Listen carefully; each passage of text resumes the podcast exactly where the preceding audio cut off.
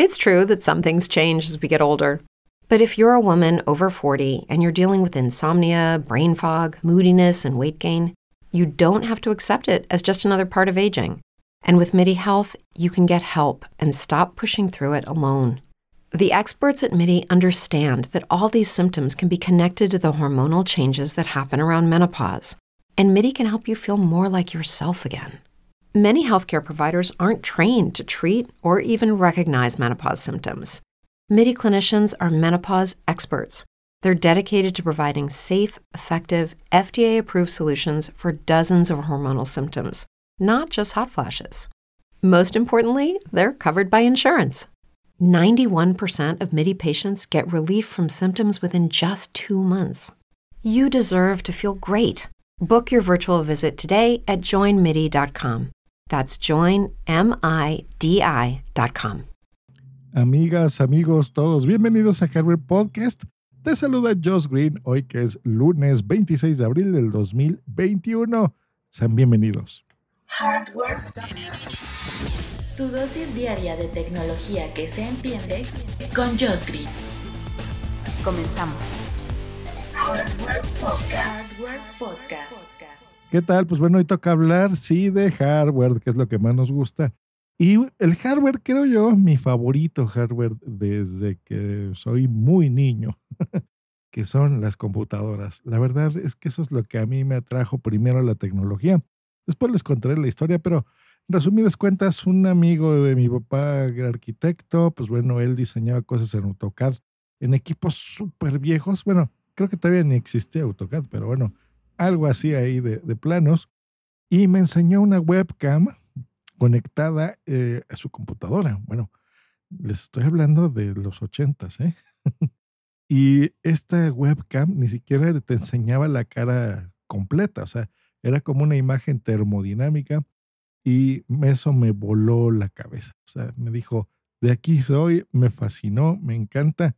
Y desde esos, eh, desde esa versión muy joven de Josh Green, he tenido una computadora.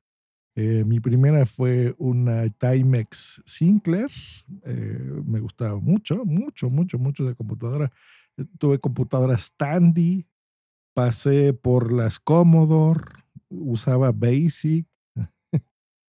bueno, así de viejo soy. Luego, bueno, MS2, bla, bla, las 286, 386 de IBM, las PCs, en fin.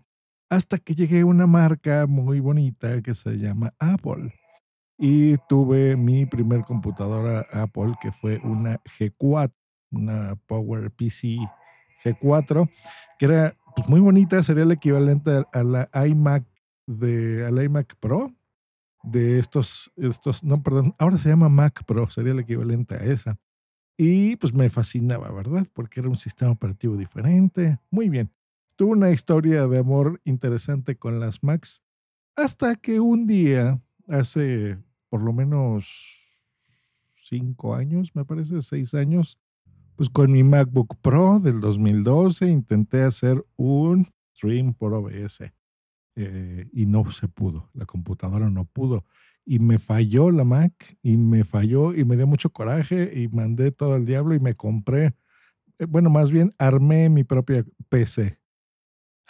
Porque algo sabemos, y eso lo sabemos todos los que nos dedicamos a esto, es que Apple hace equipos bien bonitos. Bueno, así, ¿eh? Déjenme contarles una cosa. Pero bueno, el sistema operativo es maravilloso, ¿ok? En los teléfonos, en las tablets, en los relojes, en los audífonos y en nuestras preciadas Macs. La verdad es que Mac OS, y lo digo así, tal cual, es el mejor sistema operativo. Es muy, muy fácil de usar, muy amigable. Eh, hace lo que quieres de forma muy simple, ¿ok? Entiendo que hay cosas muy avanzadas que otros pues te dan más libertad de hacer, pero eh, el que Apple te facilite las cosas y funcione es muy... Me choca ser ese, esa persona porque pareciera que soy un fanboy y, y no lo soy. Muy mágica, ¿no? de hacer las cosas. O sea, le pones un mouse, funciona y ellos mismos, ¿verdad? Se ufanan, de, ufanan de eso y ponen este tipo de palabritas, ¿no? En sus teclados, por ejemplo, en sus mouses, sus cosas como Magic, Keyboard Magic Touchpad. Pues bueno, lo hacen por algo. La verdad es que funciona muy bien y son, son buenos. Pero siempre tuvieron ese problemilla de que realmente el equipo así, cuando de veras quieres exigirle poder, no te lo da. Editar en 4K siempre fue una pesadilla, no se diga eh, grabar, transmitir, por ejemplo, un broadcast en video, ese tipo de cosas siempre ha sido complejo hacerlo en una Mac porque requieres de mucha inversión extra y aparte que son equipos caros, la verdad, bastante caros. Para mí lo son.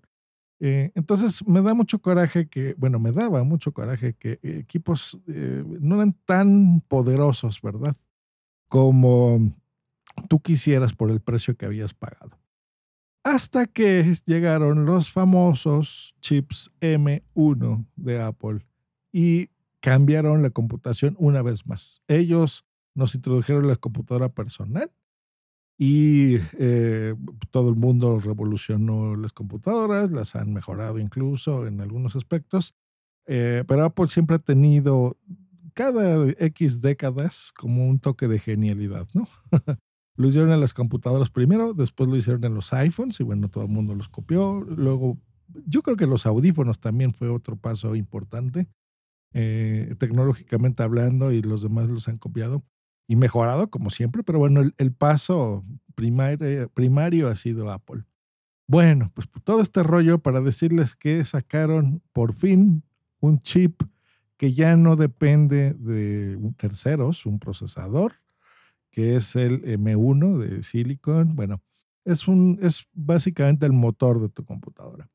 Podría parecer una tontería, pero estos señores de Apple le metieron el GPU, o sea, la parte gráfica de las computadoras, como lo, lo de las tarjetas Nvidia, digamos, para el mundo de PC o de AMD o las Ryzen o todas estas tarjetas aceleradoras de video. Más el procesador, que ustedes han oído de Intel, que es el Core, por ejemplo, el Core i3, 5, 7, 9, o los Pentium, o los Celeron. Bueno, este procesador Apple toda la vida dependió primero de Motorola con los PowerPCs, luego de IBM, y luego, eh, sí, no, de IBM no estoy muy seguro, pero bueno, de Intel, que son los que hacen cuando cambiaron estos sistemas a, su, eh, digamos, evolucionaron las computadoras, entonces ese fue un cambio muy importante y se usaba Rosetta y demás. Y ahora, esta nueva tecnología, bueno, eso fue un anuncio del año pasado, nos presentaron la, Mac Mini, nos presentaron las nuevas MacBooks, tanto la Air como la Pro, la cual la diferencia es muy eh, leve, realmente son casi lo mismo esas computadoras. Y resulta que este año, bueno, en ese Inter yo, como les digo, armé mi computadora y demás, pero siempre extrañé el sistema operativo, así que eh, lo que hice fue ceder una vez más, me compré una iMac 4K eh, que la tengo desde el 2016 más o menos. Es un modelo que me ha gustado mucho porque la pantalla es espectacular, la verdad, con el sistema operativo y me funciona bien para todo menos para algo que estoy incursionando. O sea, no del todo bien, que es YouTube. Ustedes lo saben, he hecho un serial sobre eso en donde, pues bueno, quiero eh, dedicarme a más, ¿no? En profundidad a los videopodcasts y ayudar a la comunidad eh, a crear sus propios podcasts y ser un referente, ¿por qué no?, en este tipo de cosas, en un mundo aparte de los em, podcasters, ¿no? Digamos. Eh, por eso me he alejado un poquito de mi metapodcast. Quiero regresar a él, pero he buscado nuevas formas de atraer audiencias de otras partes de otros medios al nuestro, ¿no? Al podcasting. Bueno, entonces, eh, ¿qué pasa con el video? Lo de siempre. Que las iMacs, las Macs, todas, todas, hasta las líneas Pro, que no tenían estos chips nuevos, pues tenía ese problema de que no le podías poner una tarjeta aceleradora de video y con eso tenías muchos problemas para editar, para hacer el stream, para grabar y para hacer casi todo a la vez, que eso es importante para mí. Eso lo puedo hacer en Windows, en Apple no. Y eh, bueno, es parte del problema de software y parte del problema de hardware. Mucho problema de hardware. Sacaron estos chips y ¿qué pasa? Que estos chips son maravillosos. Que por cierto, Apple siempre ha hecho presentaciones muy buenas sobre muchos productos, sobre todo lo que saca, lo, lo sabe promocionar muy bien. Pero eh, curiosamente esos chips no lo supieron promocionar muy bien. En la keynote, cuando lo sacaron, lo hicieron como un feature, un agregado más de sus computadoras. Ah, y por cierto, ahora nosotros hacemos nuestros chips, que son, por cierto, más poderosos que, que las generaciones anteriores, ¿no? Pero, ¿qué pasa? Que son fabulosos. Y la comunidad eh, han usado estos productos de Apple, los han comprado y se dieron cuenta que tienen un poder bestial. Por fin. Entonces, edita todo súper bien y puedes hacer multitasking de todo sin perder prácticamente rendimiento. Y es fabuloso la forma en la que trabajan estos chips. Entonces resulta que una computadora de entrada, por ejemplo la Mac Mini, pues resulta que la Mac Mini es la mejor computadora que te pudiste haber comprado el año pasado. Y me atreveré a decir, bueno, eso lo haré el día de mañana porque ya vi que quedó largo. Bueno, es más, este episodio iba a ser largo, ni modo. Mejor que sea una historia completa. Pues resulta que el Mac Mini es la mejor computadora por varios motivos. Una, el precio. Dos, las conexiones que eso me, trae una historia que ahora voy a contar de, de, de Milcar, que ahorita les cuento de Milcar, pero bueno. Este, eh, pues resulta que es la mejor computadora por muchos motivos. Es muy, muy poderosa y es, tiene un precio bastante comprable, ¿ok? No es lo desorbitante de los precios de Apple. Luego sacaron sus líneas de laptop, que son las MacBook Air, que son también tengo una, en casa, es así, desde que la tenemos la conservamos en casa, yo se la regalé a Bumsy y la usa para todo siempre, la verdad es que es una computadora preciosa, no pesa nada, es muy ligerita, muy bonita, una pantalla muy chiquita para mi gusto, pero suficiente, la verdad hace un gran trabajo. Y con este chip resulta que esa laptop es una bestia y es más poderosa que muchas MacBooks con el triple de valor de que todavía incluso se venden en, en las páginas y en las tiendas de Apple con procesadores Intel. Yo creo que estos señores de Apple, bueno, no sé si, bueno, estoy seguro que lo habrán hecho a propósito y, por eso contratan a tanta gente brillante.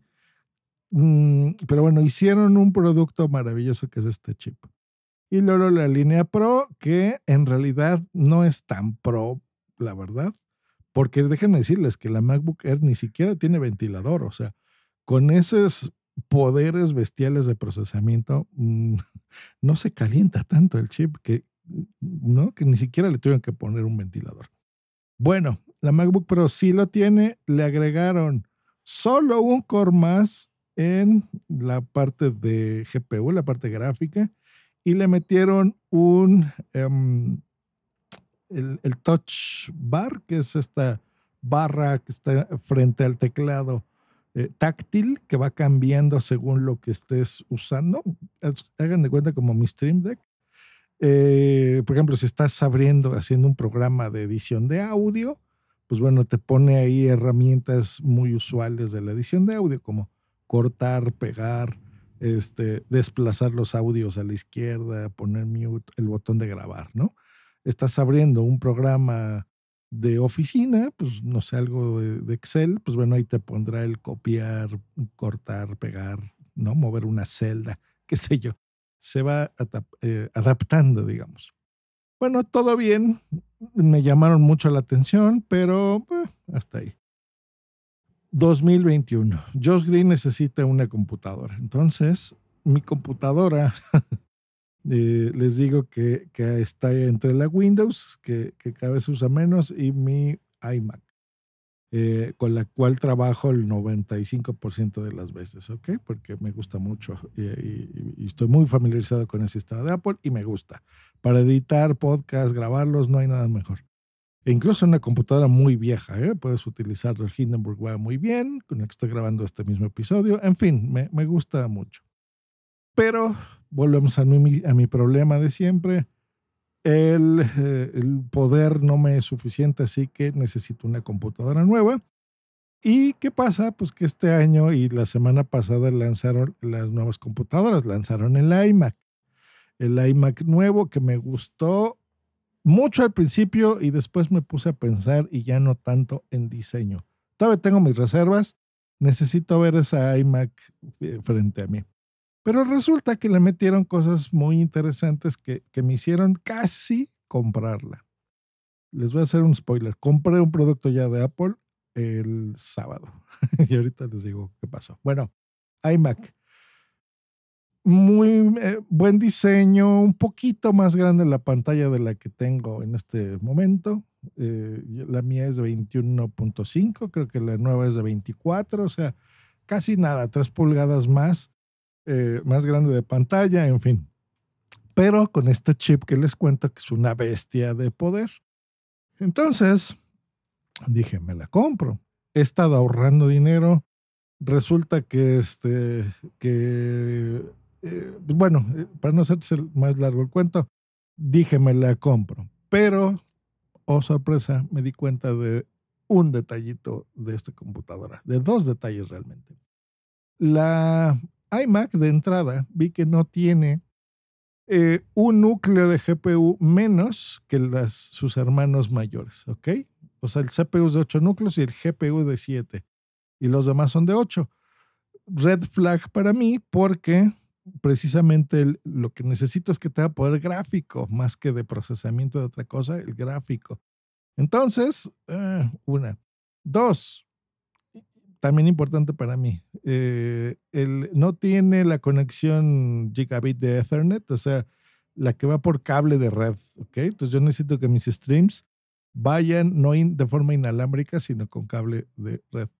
No tenía el Touch ID, que, fue una novedad en esta computadora. Para mí no es importante eso, pero bueno, eh, hasta ahí.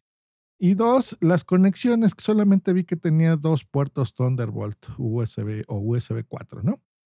Entonces me acordé de mi amigo Emilcar, que pues él, es también fan de Apple y sabe mucho más que yo incluso en cuestiones de Apple. Y él, yo me acordaba que tenía una MacBook. Creo que ya ni existe ese modelo, que se llama MacBook a secas, se llamaba. Que fueron los primeros que le quitaron los puertos USB. Craso error, Apple, porque sí, tú quieres innovar mucho en el USB-C, que a mí me encanta, tengo dispositivos que usan USB-C. Pero el mundo profesional y el mundo de todos lados, pues nos seguimos conectando por USB, ¿ok? Y por HDMI. Nuestros monitores comprables, ¿verdad? Los que puedes uno pagar, pues se conectan por HDMI o DisplayPort o en fin, ¿no? Em, entonces, pues bueno, el mundo ha evolucionado y ahora hay un mundo de adaptadores que le tienes que poner donde arruinas el diseño de tu preciosa computadora para que le puedas conectar un montón de periféricos que utilizan y seguirán utilizando durante varios años el USB-A, ¿no? O sea, las conexiones de toda la vida.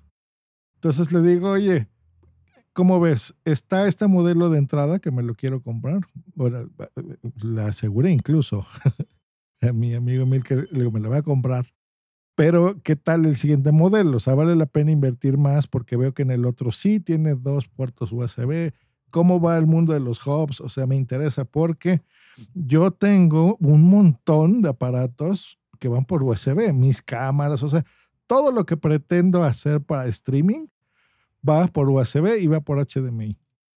Eh, entonces ya me mandó ahí un, todo un tratado muy interesante, la verdad, para explicarme de todo el funcionamiento y los gadgets y los hubs y las formas de conectar y cuáles tienen y cuáles existen. Bueno, toda la, todo el saber de Milker que es, es bastante en esto de Apple. Entonces, me esa charla hizo que me diese cuenta que realmente el iMac no es la computadora que yo pensaba y que yo quería. Eh, realmente la, la, que necesita, a pesar de, todo, pues sería o la MacBook Air o el, el Mac Mini. Curiosamente, el Mac Mini es más poderoso todavía y eso me di cuenta que está iMac porque tiene los ocho núcleos de CPU y los ocho núcleos de GPU, lo gráfico, es más poderosa que la computadora que salió en el 2021, una computadora que salió en el 2020.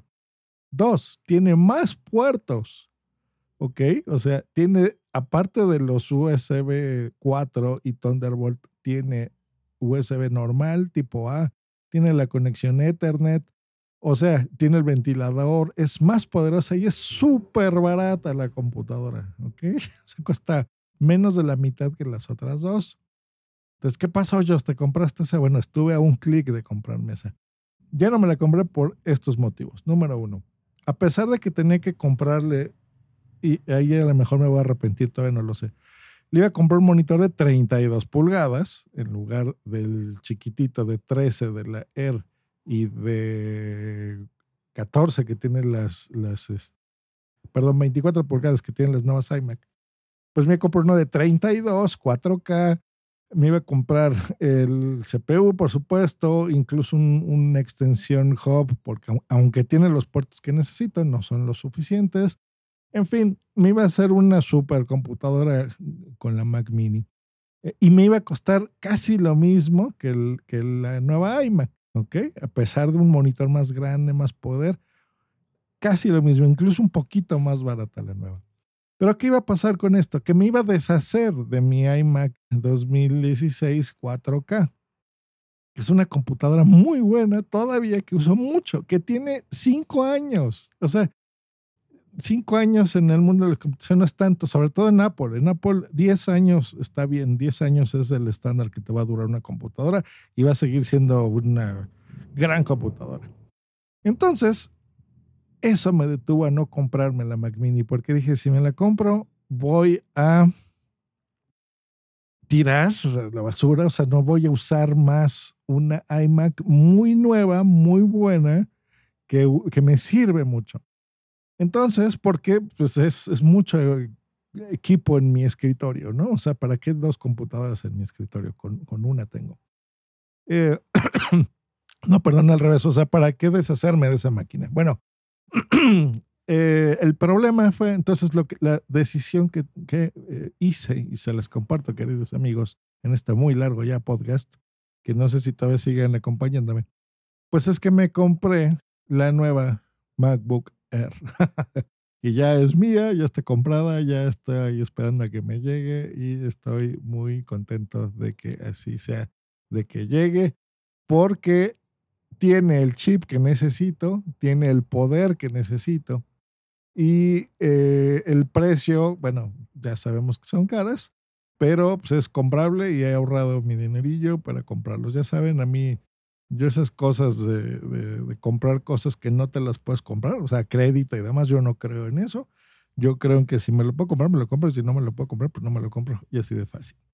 Entonces, lo que decidí fue comprarme el modelo más pequeño y trabajar con mi computadora que incluso yo ya he modificado, porque yo a mi iMac 4K que tenía un disco de un tera, le, la abrí, se lo quité, le metí un SSD de 512 y he ampliado las, las características técnicas de mi máquina para que sea más rápida y funcione bien. Entonces, sí, voy a tener dos equipos, que es lo que no quería en mi escritorio, pero pues gano la portabilidad de la ¿Ok? Entonces creo que esa fue la mejor decisión. Entonces voy a tener esa Air que de todas formas no me estorba, no es lo mismo que dos iMacs en mi escritorio, eh, o que la mini, que sería más, o sea, la computadora, que bueno, es chiquita, pero más un monitor muy grande de 32 que me iba a estorbar. Eh, creo que eso fue lo mejor. He visto que, hay unas stands, unas bases que tú las la pones ahí. La R es súper finita, la pones de forma vertical en lugar de horizontal. Esa misma base tiene todos los puertos que yo ya necesitaría para hacer mi stream eh, y trabajar y seguir usando mi iMac, que, que me costó mi dinerillo y pues bueno, es una computadora que yo creo que está a la mitad de su vida. Eh, yo creo que me va a durar por lo menos otros seis años más, o sea, estoy seguro. Eh, y creo yo que esa fue la mejor decisión.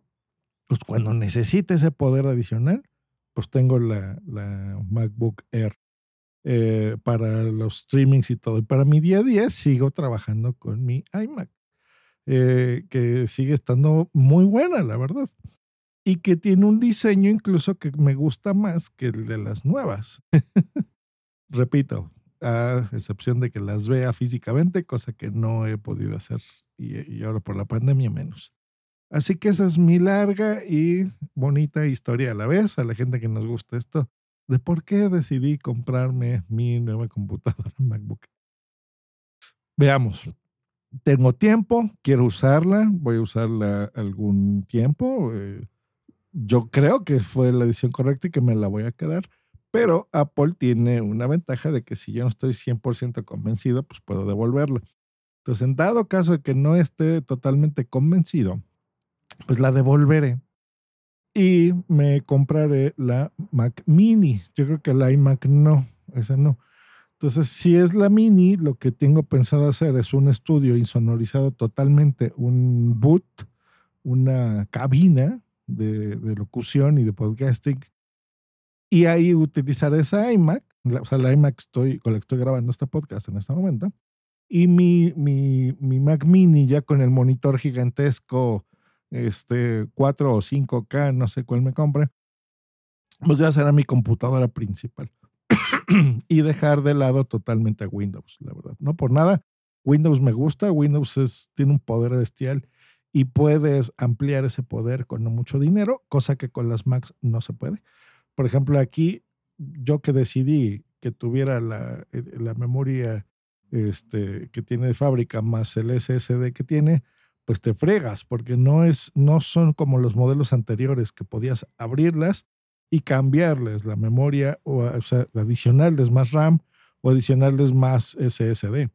En estas no, tienes que tomar la decisión cuando compras tu computadora, porque esa es la decisión con la que se va a morir esa computadora.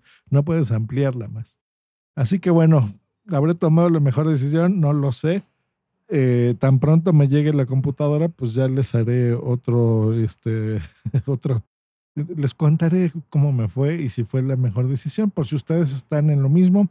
Y probaré de, primera mano si realmente es cierto todo lo que he visto en YouTube, que los chips M1 son espectaculares y que realmente tienen ese poder descomunal. Lo quiero probar y quiero ver que así sea, porque no voy a gastar tampoco dinero a lo idiota, o sea, sí, nada más porque sí. Eh, no porque lo tenga uno tiene que gastar nada más porque sí. Entonces, si realmente cubre mis expectativas y, y tengo ese sueño de tener un diseño compacto, un diseño lindo, bonito de Apple, con un sistema operativo que me gusta, con el poder que quiero. Y no tener que estar, o sea, por fin tener la computadora casi perfecta, ¿ok? Porque tiene sus cosas malas que a mí no me gusta de Apple. Por ejemplo, como en el 2021, donde ya tenemos los, los discos de un terabyte SSD, nos siguen vendiendo una porquería de 256 gigabytes a un precio muy caro.